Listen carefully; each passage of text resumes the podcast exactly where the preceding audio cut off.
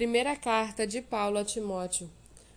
Capítulo 1. Paulo, apóstolo de Cristo Jesus, por ordem de Deus, nosso Salvador, e de Cristo Jesus, nossa esperança, a Timóteo, o verdadeiro filho na fé, que a graça, a misericórdia e a paz da parte de Deus, Pai, e de Cristo Jesus, nosso Senhor, estejam com você.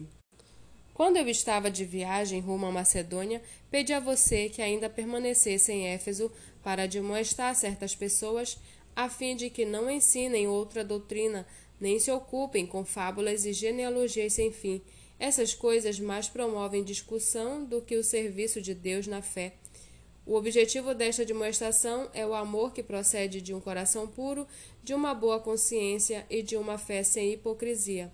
Algumas pessoas se desviaram destas ordens e se perderam em discussões inúteis, pretendendo passar por mestres da lei, não compreendendo, porém, nem o que dizem, nem os assuntos sobre os quais falam com tanta ousadia.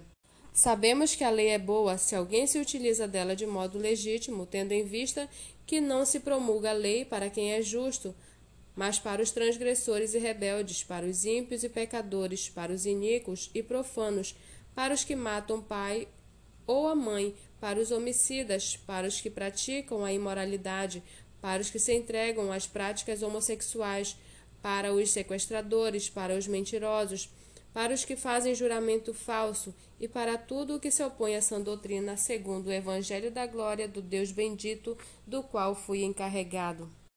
Dou graças a Cristo Jesus, nosso Senhor, que me fortaleceu e me considerou fiel, designando-me para o ministério, a, a mim, que no passado era blasfemo, perseguidor e insolente, mas alcancei misericórdia, pois fiz isso na ignorância, na incredulidade.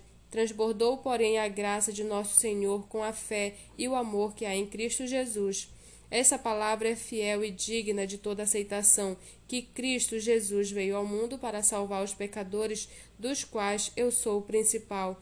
Mas por esta mesma razão me foi concedida a misericórdia, para que em mim, que sou o principal pecador, Cristo Jesus pudesse mostrar a sua completa longanimidade e eu servisse de modelo para todos os que hão de crer nele para a vida eterna.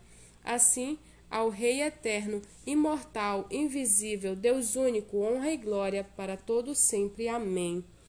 Esta é a demonstração que faço a você, meu filho Timóteo, segundo as profecias que anteriormente foram feitas a seu respeito, que firmando nelas você combata o bom combate, mantendo a fé e a boa consciência, porque alguns, tendo rejeitado a boa consciência, vieram a naufragar na fé.